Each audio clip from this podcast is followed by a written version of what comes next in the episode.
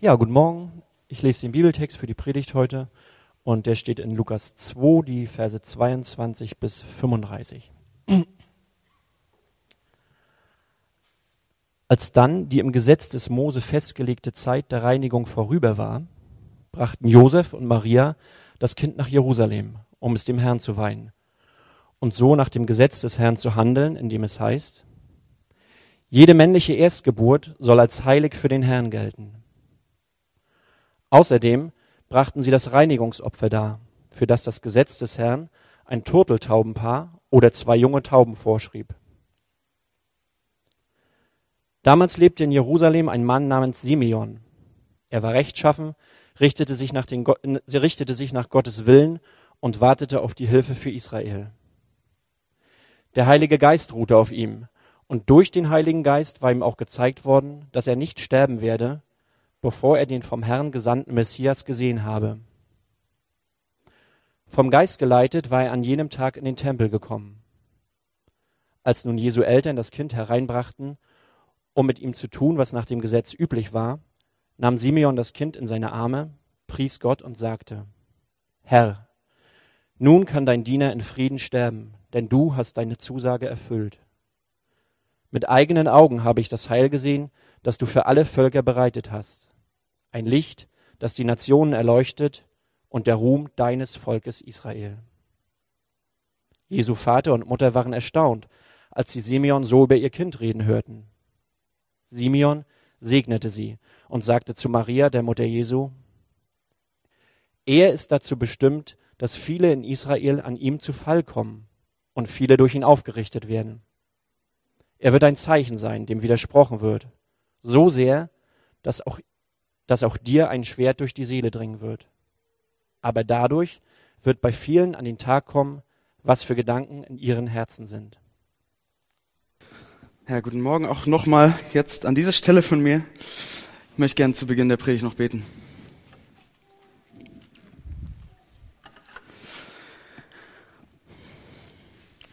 Ja, Vater, vielen Dank für die Zeit, die wir haben hier gemeinsam.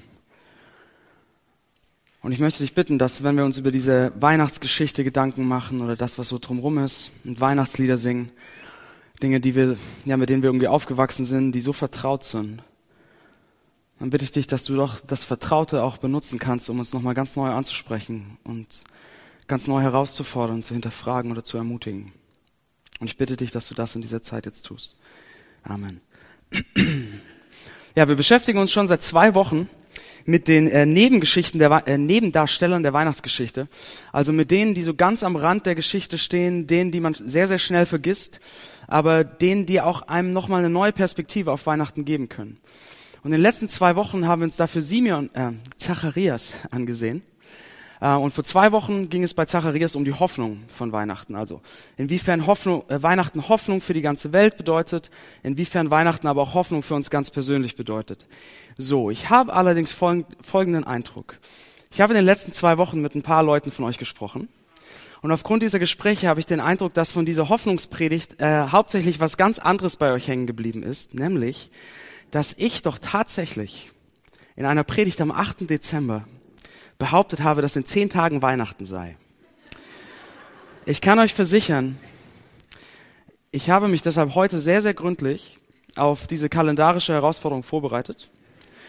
Und ich kann euch aufgrund meiner umfassenden Recherchen sagen, nein, sogar mit großer Sicherheit sagen, dass Weihnachten in zwei Tagen ist. Ganz sicher. Ja? Ihr seht, es gibt Hoffnung, selbst für mich. Ähm, also die Hoffnung von Weihnachten hatten wir bei Zacharias. Und letzte Woche haben wir bei Zacharias die Befreiung von Weihnachten gesehen, wie dieses Kind, Jesus Christus, das geboren wird, ganz persönlich unser Befreier werden will aus äh, Schuld, Dunkelheit, Verzweiflung, Einsamkeit und so weiter. Und heute wenden wir uns äh, einer zweiten Nebenfigur, einem zweiten Nebendarsteller dieser Weihnachtsgeschichte zu, und zwar Simeon. Und bei Simeon sehen wir einen ganz anderen Aspekt nochmal als bei Zacharias. Ja, es ist, als schaut man so einen Film und die Kameraperspektive dreht sich um 180 Grad und wir sehen das gleiche Ereignis, aber nochmal aus einem ganz anderen Blickwinkel. Und dieser Blickwinkel, den wir bei Simeon sehen, ist ein sehr, sehr herausfordernder Blickwinkel, kann man sagen. Für jeden von uns. Egal, ob ihr lange Christen seid, egal, ob ihr zum ersten Mal in eurem Leben in der Kirche seid oder was ganz anderes glaubt. Dieser Blickwinkel, den Simeon uns zeigt, ist sehr herausfordernd. Wir sehen bei Simeon so habe ich jetzt die Predigt mal genannt, die Herausforderung von Weihnachten. Weil wir sehen, wie Weihnachten uns herausfordert, eine Entscheidung zu treffen darüber, wie wir diesen Jesus Christus sehen.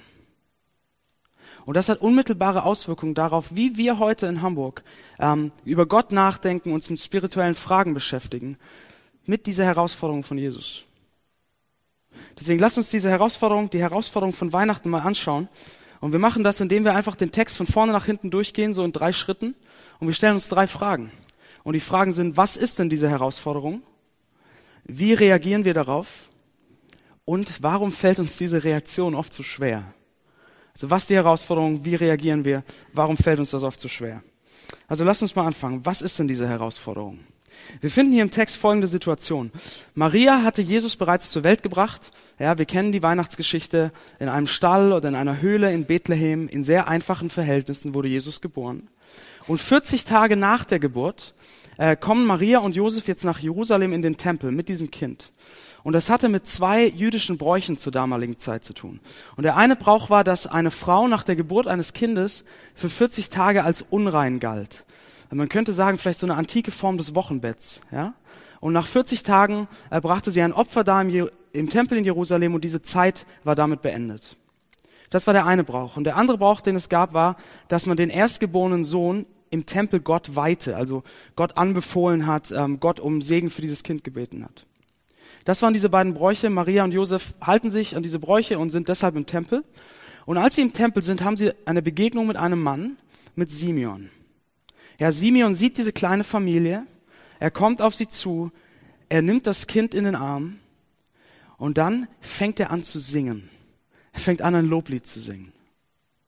Ein Loblied äh, über dieses Kind. Ein Lied, das in äh, der klassischen Musik recht oft vertont wurde und ist als das Nunc Dimittis bekannt ist.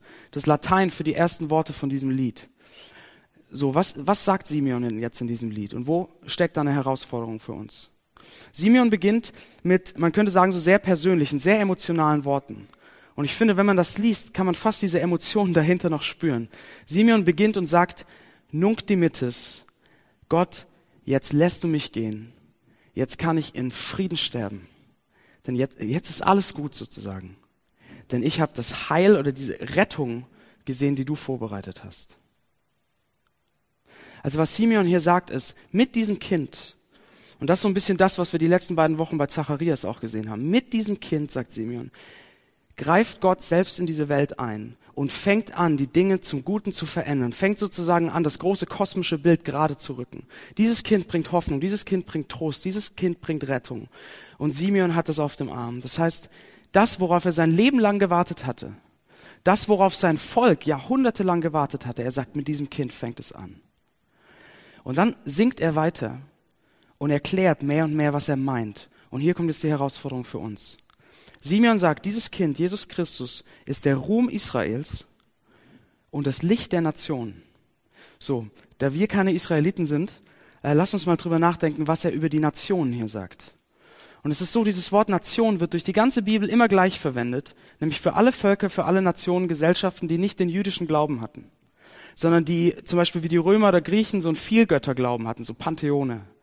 Oder für ähm, die Perser oder andere Völker, die so einen pantheistischen Glauben hatten, also Gott in der Natur, Gott in den Elementen.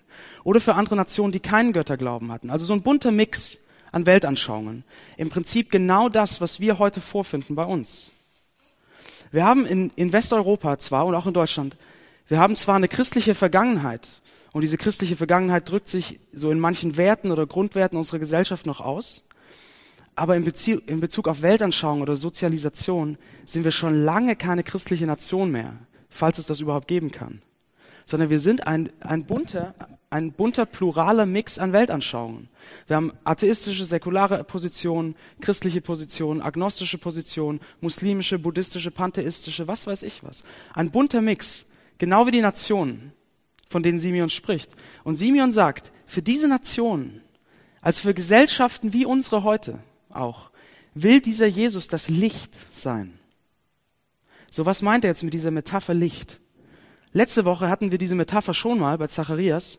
Und da ging es darum, okay, das Licht, Hoffnung und Trost kommt wie Licht in die Dunkelheit von äh, Zerrissenheit, Einsamkeit, Verzweiflung und so weiter. Und Simeon verwendet zwar das gleiche Bild Licht, aber er verwendet es ganz anders. Er sagt, es ist ein Licht, das erleuchtet. Oder im griechischen Original steht hier, es ist ein Licht der Offenbarung der Nation, ja? Man könnte sagen, die Erleuchtung.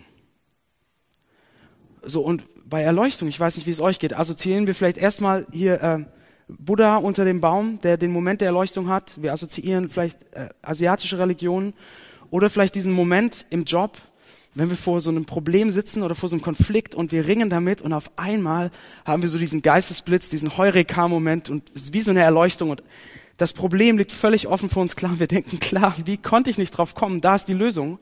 Alles liegt offen da. Und Simeon sagt jetzt, Jesus ist die Erleuchtung in Bezug auf Gott. Das heißt, Simeon stellt den Anspruch auf. Jesus Christus legt uns sozusagen offen dar, wer Gott ist und wie Gott ist wer Gott ist und wie Gott ist. Weil er, und das sehen wir dann im Rest der Bibel, weil er beansprucht, selbst dieser Gott zu sein. So, und das ist die Herausforderung hier im Text. Das ist dieser herausfordernde Anspruch. Er ist das Licht, zeigt uns, wie Gott ist, weil er selbst dieser Gott ist. Und das hat ganz praktisch mit uns heute zu tun. Ja, er ist das Licht für die Nationen, also für Leute, für Gesellschaften wie unsere.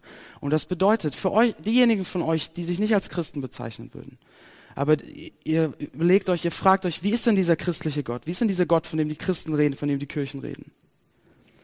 Ist dieser Gott nicht doch irgendwie der gleiche Gott wie in allen anderen Religionen? Ist dieser Gott so eine moralische Zwangsjacke, der mich einengt und mir alles verbietet? Ist dieser Gott, kann dieser Gott überhaupt irgendwie liebevoll sein, wenn ich in diese Welt schaue und das Leid sehe? Und ist dieser Gott ein persönlicher Gott? Hat er mit mir überhaupt was zu tun oder ist das nicht doch viel mehr so die Kraft, die die Natur zusammenhält oder so eine unnahbare Energie? Wenn ihr euch solche Fragen stellt oder mit ähnlichen Fragen kämpft, dann schaut auf Jesus Christus. Simeon behauptet, Christus ist derjenige, der uns das zeigt, der uns zeigt, wie Gott ist, der die Erleuchtung ist. Das heißt, lest die Evangelien, die Geschichten von ihm. Schaut euch an, was er gesagt hat. Schaut euch an, wie er gelebt hat. Und findet das raus, wie dieser Gott ist. Jesus zeigt uns, wie Gott ist. So, aber das hat genauso eine große Relevanz für all diejenigen von euch, die schon Christen sind.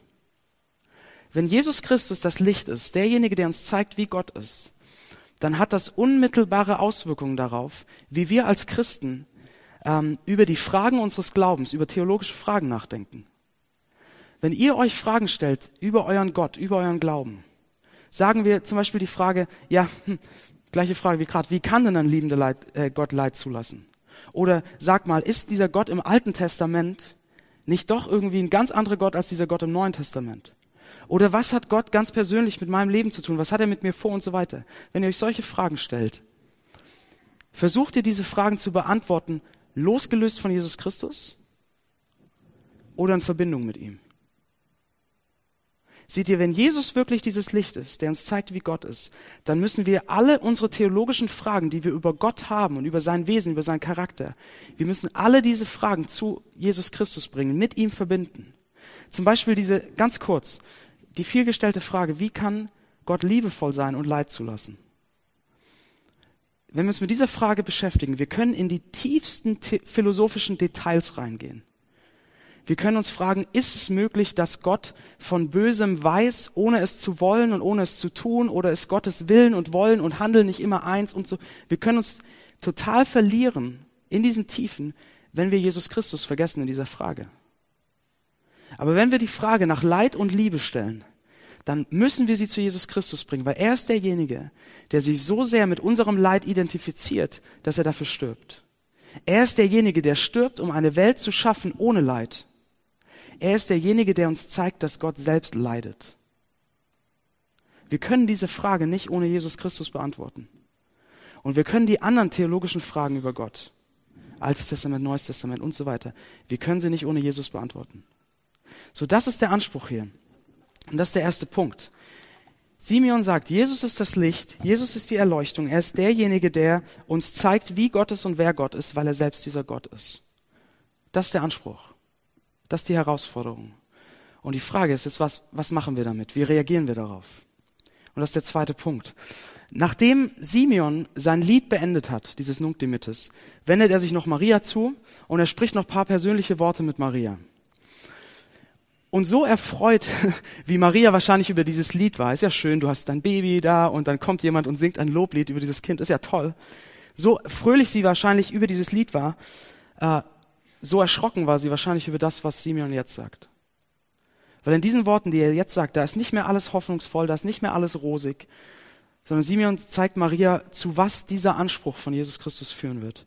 Und er sagt, er ist dazu bestimmt, dass viele an ihm zu Fall kommen und viele durch ihn aufgerichtet werden. Er wird ein Zeichen sein, dem widersprochen wird. Simeon sagt, dieses Kind, dieses Licht, ein Mann mit so einem Anspruch, wird polarisieren, wird zu unterschiedlichen Meinungen führen. Der, an ihm werden sich die Geister scheiden. Leute werden ihm widersprechen. Er wird polarisieren. Und ähm, Simeon verwendet ein Bild dafür. Und zwar, ich habe Angst, dass ich hier mein Wasser umtrete. Ähm, er verwendet ein Bild dafür. Und zwar sagt er, es ist ein Bild von zu Fall kommen, darüber stolpern, zu Fall kommen oder aufgerichtet werden. Leute werden an Jesus zu Fall kommen oder Leute werden aufgerichtet werden. Und die Kommentatoren sind sich einig, dass hinter diesem Bild von Aufrichten und Fallen zwei Stellen aus dem Alten Testament stehen. Und zwar zwei Stellen, die damals eine große Rolle gespielt haben in der Erwartung von so einem göttlichen Helden oder Retter. Und zwei Stellen, die ein Bild verwenden, nämlich das Bild von einem Stein.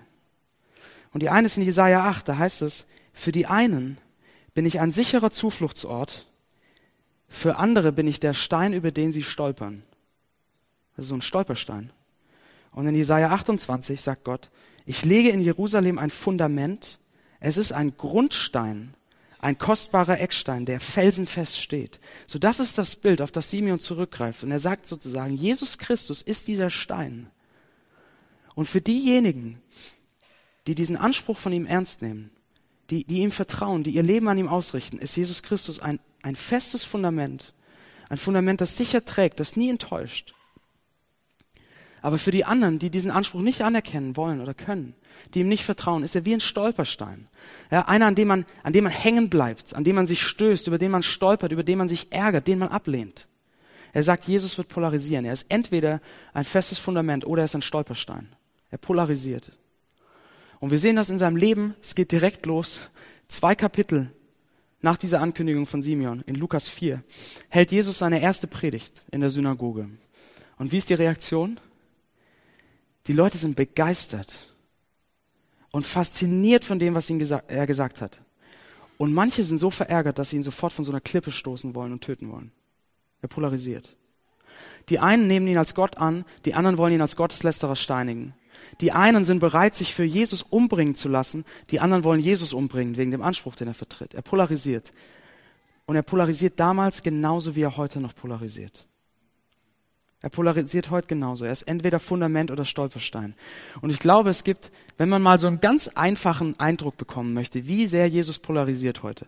Ich glaube, es gibt keinen einfachen Weg, das zu tun, als zum Beispiel mal auf Zeit oder Spiegel Online einen Artikel über Jesus oder den christlichen Glauben zu lesen und sich danach die Kommentarseiten durchzulesen unten, unter dem Artikel. Das ist krass, oder? Im Internet sind die Leute ehrlich und sagen, was sie denken. Und es geht ab. Und diese Person Jesus spaltet und polarisiert wie noch was. Und man, was ist da los? So, jetzt ist es aber doch heute so, dass wir so Schwarz-Weiß-Positionen nicht so sehr mögen, weil das wirkt immer indifferenziert, das wirkt irgendwie unüberlegt. Schwarz-Weiß, polarisieren wollen wir nicht spalten. Deswegen legen wir uns so Zwischenpositionen zurecht äh, zu Jesus Christus. Und äh, Mahatma Gandhi zum Beispiel, ähm, großer Mann, hat über Jesus gesagt, ich konnte Christus als Märtyrer, als Verkörperung des Opferwillens und als göttlichen Lehrer anerkennen, aber nicht als den vollkommensten Menschen, der je gelebt hat. Sein Tod am Kreuz war ein gewaltiges Beispiel für die Welt, aber dass darin irgend so etwas wie ein geheimnisvolles Heilswunder zu sehen wäre, das war für mein Gefühl unannehmbar. So eine Zwischenposition. Oder äh, Florian David Fitz, der Mann, der bei dem Film Jesus liebt mich äh, die Hauptrolle gespielt hat und Regie geführt. Er sagt in einem Interview, bringt er so für sich die Kernaussage von Jesus auf den Punkt und er sagt, Jesus hat eine Aufgabe. Seine Aufgabe ist es, den Menschen eine Richtung zu geben, nämlich das Einfache zu tun und versuchen, gut miteinander umzugehen. Oder eins, einer noch, Martin Walser, ein bekannter äh, Literaturwissenschaftler und Philosoph. Er beantwortet die Frage, was Jesus für ihn persönlich ist, in einem Interview so. Er sagt, darauf kann ich eigentlich nicht antworten. Christus ist einfach so viel. In jedem Alter etwas anderes. Daran, dass er die größte Herausforderung in unserer erlebbaren Geschichte ist, kann kein Zweifel sein. Er ist die größte Herausforderung. Aber ich bliebe da gerne noch in Bewegung. Alles, alles drei sehr interessante Positionen, finde ich. Aber was wir machen mit diesen Zwischenpositionen, ob das jetzt Gandhi ist, Fitz oder Walser, oder ob das unsere eigenen Zwischenpositionen sind, die wir uns formulieren, was wir mit diesen Zwischenpositionen machen ist, wir finden einen Weg, Jesus gut zu finden, ohne ihn ernst zu nehmen. Wir finden einen Weg, das, was Jesus sagt und wie er gelebt hat, gut zu finden, ohne seinen Anspruch das Licht und das feste Fundament zu sein, ernst zu nehmen. Einer, der das hervorragend auf den Punkt gebracht hat, ist Dietrich Bonhoeffer. Ich habe euch das vorne auf der ersten Seite abgedruckt. Ihr könnt das gerne mitlesen. Er sagt, man erklärt Christus nach ästhetischen Kategorien als religiöses Genie. Man nennt ihn den größten Ethiker. Oder man bewundert seinen Todesgang als heroisches Opfer für seine Idee. Nur eines tut man nicht. Man nimmt ihn nicht ernst. Das heißt, man bringt das Zentrum des eigenen Lebens nicht in Berührung mit dem Anspruch Christi, die Offenbarung, also das Licht Gottes zu sein und zu sagen. Man nimmt ihn nicht ernst. Christus ernst nehmen heißt, seinen absoluten Anspruch auf die Entscheidung des Menschen ernst nehmen. Und am Ende von Bonhoeffer haben wir es. Er sagt, Jesus Christus mit dem Anspruch, den er hat, er stellt uns er fordert uns heraus. Er stellt uns unweigerlich vor eine Entscheidung. Nämlich die Entscheidung, wer ist er? Wer ist er für dich? Ist er der, der behauptet zu sein? Ist er das Licht? Ist er Gott selbst? Oder ist er es nicht? Ist er für dich ein festes Fundament? Oder ist er ein Stolperstein? Er stellt uns vor die Entscheidung. Und Leute, der Anspruch, sein Anspruch ist eigentlich zu groß, als dass wir so Zwischenpositionen finden können. Lass uns da mal ehrlich zu uns selbst sein. Wir können nicht, wir können nicht sagen, Jesus ist ein großes Vorbild. Jesus ist ein großer moralischer und ethischer Mann, aber er ist nicht das Licht und er ist nicht Gott. Wir können das nicht sagen. Wisst ihr warum? Denn wenn er nicht das Licht ist, wenn er nicht Gott ist, dann hat er gelogen. Dann hat er Leute, Milliarden von Leuten in die Irre geführt dann hat er Leute dazu geführt, sich für eine Lüge, sich für eine bewusste Lüge hinrichten und umbringen zu lassen. Und das ist, das ist weder vorbildlich noch irgendwie ethisch lobenswert. Wer ist dieser Jesus für euch? So, und ich weiß, die meisten von euch äh, sind Christen. Und ihr sagt, klar, Jesus ist mein festes Fundament. Er ist nicht mein Stolperstein, ich glaube diesen Anspruch. Er ist mein festes Fundament. Und ich sage das auch über mich. So, aber Leute, wenn wir das sagen, dann lasst uns doch bitte anfangen, das ernst zu nehmen. Und dann lasst uns doch bitte aufhören, mit Jesus zu spielen. Was wir nämlich machen, wir machen nämlich Folgendes. Wir stehen auf diesem Fundament, aber wir gehen so weit wir können an den Rand dieses Fundaments, sodass wir an der Kante so balancieren können, sodass wir einerseits ein Fundament haben, da wo wir es wollen, da wo wir es brauchen, da wo wir es gesucht haben, aber dass wir andererseits die Freiheit haben, nicht auf diesem Fundament stehen zu müssen, wo es uns nicht passt. Ja, wir stehen auf seiner Liebe. Merkt schon, das ist gar nicht so einfach. Wir stehen auf seiner Liebe, seiner Annahme, seiner Anerkennung und freuen uns, oh, das gilt alles mir bedingungslos. Aber ich will nicht hören, wie ich zu leben habe. Ja, ich liebe es, über die Liebe von Jesus nachzudenken, die er für mich hat. Aber ich will nicht hören, was er darüber sagt, wie ich andere Menschen lieben soll. Oder ich liebe es zu hören, wie er sich für mich gegeben hat, wie er alles für mich gegeben hat. Aber ich will nichts für andere geben. Leute, wo, wo machen wir das? Wo, in welchem Bereich eures Lebens macht ihr das? Wo spielt ihr dieses Balance-Spielchen? Und wisst ihr, so ein einbeiniger Stand, ihr habt es an mir gesehen, ich bin das beste Beispiel dafür. So ein einbeiniger Stand ist nicht stabil. Deswegen, wenn ihr sagt, Jesus ist mein Licht, Jesus ist mein festes Fundament, dann lasst uns ihn ernst nehmen und so richtig mit beiden Beinen, mit beiden Füßen auf ihm stehen und diesen Anspruch wirklich ernst nehmen, den er vertritt. So. Wir haben jetzt also einerseits im ersten Punkt, wir haben den Anspruch gesehen von Jesus. Wir haben gesehen, er ist das Licht, er zeigt uns, wie Gott ist, weil er selbst dieser Gott ist. Und wir haben gesehen, er fordert uns zu einer Entscheidung heraus. Wer ist er für uns? Ist er ein Stolperstein? Ist er ein Ärgernis? Ist er seltsam? Oder ist er unser festes Fundament? Und er fordert uns dazu heraus, eine Entscheidung zu treffen und, wenn wir diese Entscheidung getroffen haben, sie auch wirklich umzusetzen. Wirklich darauf zu stehen. So, aber diese Entscheidung oder das umzusetzen, damit kommen wir zum dritten Punkt, äh, ist manchmal gar nicht so leicht. Fällt uns manchmal gar nicht so leicht, sondern fällt uns relativ schwer. Ja, viele von euch, ihr habt diese Entscheidung getroffen, ihr wollt euch auf das Fundament stellen und trotzdem balancieren wir immer mal wieder rum. Oder ich weiß aus Gesprächen, manchen von euch geht es so, ihr würdet gerne sagen können, ja, Jesus ist mein Fundament. Und ich glaube, dass er der ist, der behauptet zu sein. Ihr wollt das gerne glauben, aber irgendwie geht es nicht. Irgendwie, irgendwie könnt ihr es nicht glauben. Irgendwie tut sich nichts, irgendwie kommt das nicht in euer Herz. Warum ist das so? Warum fällt es uns so schwer? Manchmal entweder diese Entscheidung zu treffen oder diese Entscheidung tatsächlich umzusetzen und mit beiden Beinen auf ihm zu stehen. Warum fällt uns das so schwer? Und das ist unser dritter Punkt.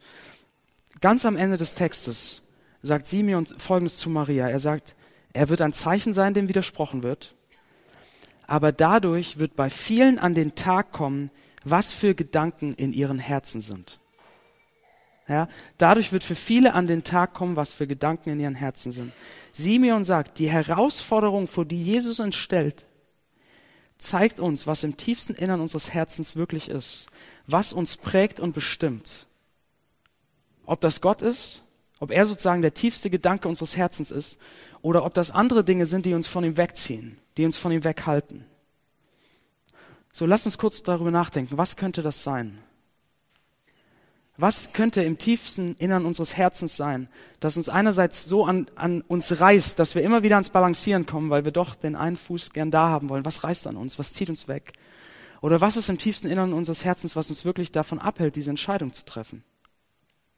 Und ich glaube, eine Sache, ich gebe euch zwei Dinge, die das sein können. Es können auch viel mehr sein. Eine Sache, die das sein kann, sind Erfahrungen, die ihr gemacht habt.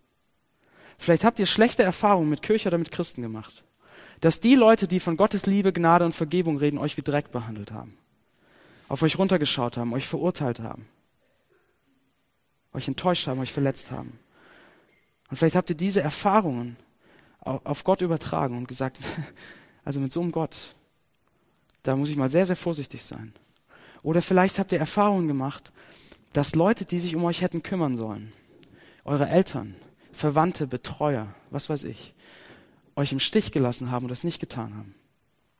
Dass sie sich nicht gekümmert haben. Und vielleicht habt ihr im tiefsten Innern eures Herzens diesen, Glaube, dass es, diesen Glauben, dass es eigentlich niemand geben kann, der sich wirklich kümmert, wirklich interessiert. Und ihr könnt nicht daran glauben, dass es da einen gibt, der das ernst meint, der euch nicht enttäuscht. Wo habt ihr, egal ob ihr Christen seid oder nicht, wo habt ihr in eurem Leben Erfahrungen gemacht, die so prägend sind für euch, die so schmerzhaft sind, dass ihr denkt, dass nicht mal die Liebe von Jesus Christus sie irgendwie aufwiegen könnte? Eine Sache, die uns fernhält, die uns wegzieht von Christus, können Erfahrungen sein. Die andere Sache, die uns weghält oder weghalten kann, können schlicht und einfach Dinge sein, die uns wichtiger geworden sind als er. Die an uns zerren, die dazu führen, dass wir balancieren. Und es ist oft gar nicht so leicht zu sagen, was das in unserem Herzen ist, woran unser Herz wirklich hängt, was uns das Wichtigste ist. Aber vielleicht kann uns eine Frage stellen, die wir uns, äh, eine Frage helfen, die wir uns in Anlehnung an Simeon stellen können. Als Simeon Jesus im Arm hatte, hat er was gesagt? Er hat gesagt, Nunc dimittis. Jetzt kann ich in Frieden sterben. Simeon hat einen tiefen Frieden gefunden. Ein Frieden, der, wo er sagen kann, egal was noch kommt in meinem Leben, Egal was für Sorgen mich sonst noch bedrücken, jetzt habe ich einen tiefen Frieden. Warum? Weil er Jesus hatte. Weil er wusste, dieser Retter, dieses Kind ist auch ganz persönlich mein Retter. Und wenn ich ihn habe, wenn ich zu ihm gehöre, dann werden die anderen Sorgen sozusagen in der Priorität nach hinten gerückt. Dann habe ich einen tiefen Frieden. So, und die Frage für euch ist, wovon erhofft ihr euch so einen tiefen Frieden?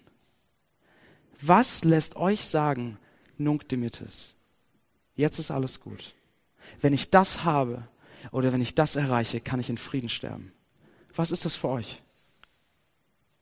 Ist das vielleicht der Moment, wo ihr sagt, jetzt bin ich finanziell abgesichert und dann alle anderen Sorgen, mit denen kann ich umgehen, aber dann habe ich Frieden? Oder ist es vielleicht, wenn, wenn endlich Leute anerkennen, was ihr könnt und endlich die Anerkennung bekommt für das, wo ich den Hintern aufreißt für?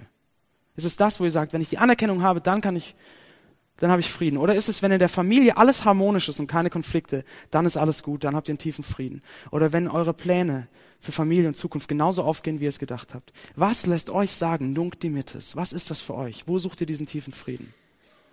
Vielleicht kann euch diese Frage helfen herauszufinden, woran unser Herz wirklich hängt, woran euer Herz wirklich hängt.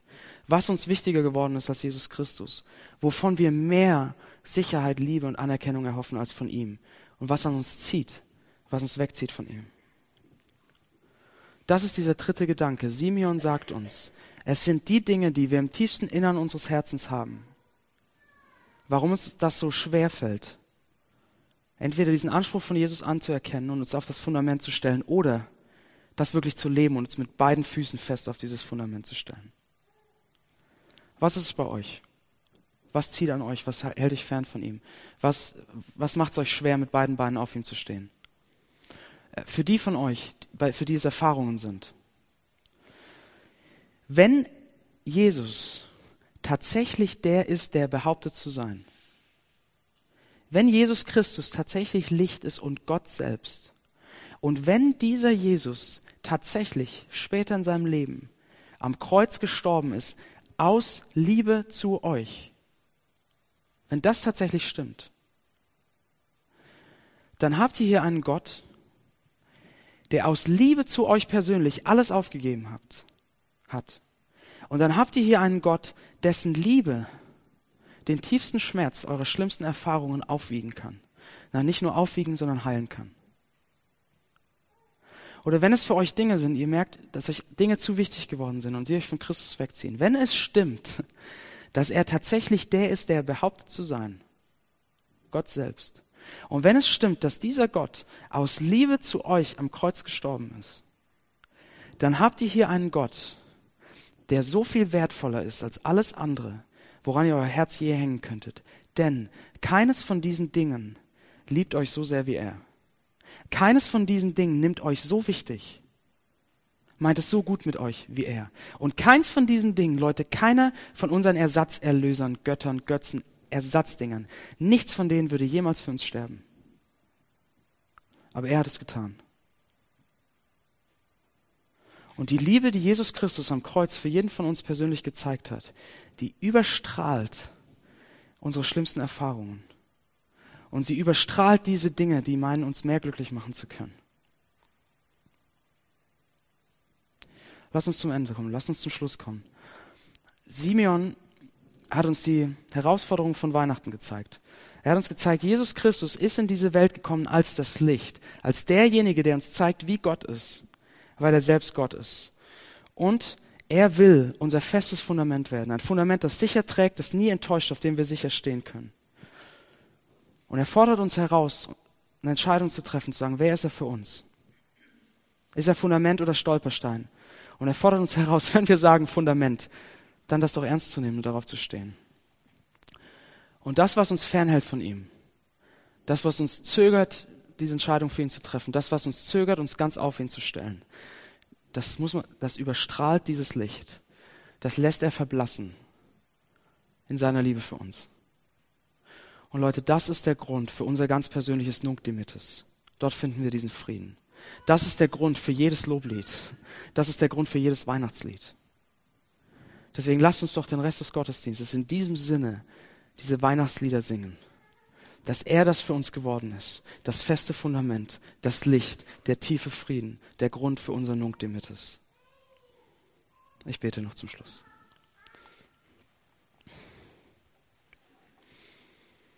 Jesus Christus, du bist in diese Welt gekommen, du hast dich ganz klein gemacht, schwach und niedrig, um unser Licht zu werden, um unser Fundament zu werden, um derjenige zu werden, der uns einen tiefen Frieden gibt, der uns sagen lässt, nunc dimittis. Und Jesus, du weißt, was an uns zieht und an uns reißt, was uns wichtiger geworden ist als dir, als, als du was uns so prägt an Erfahrungen und, und, Schmerzen und Konflikten, dass wir meinen, dass nicht mal du das heilen könntest, dass nicht mal deine Liebe diesen Schmerz aufwiegen könnte. Und ich bitte dich, dass du in dieser Weihnachtszeit jetzt äh, uns persönlich begegnest. Und das mehr und mehr auch wahr werden lässt für unser Herz, dass wir merken, wie deine Liebe diese Dinge, die uns von dir, dir fernhalten oder von dir wegziehen, wie deine Liebe diese Dinge wirklich überstrahlt. Danke für Weihnachten, Jesus. Danke für dich. Danke, dass du unser geworden bist. Amen.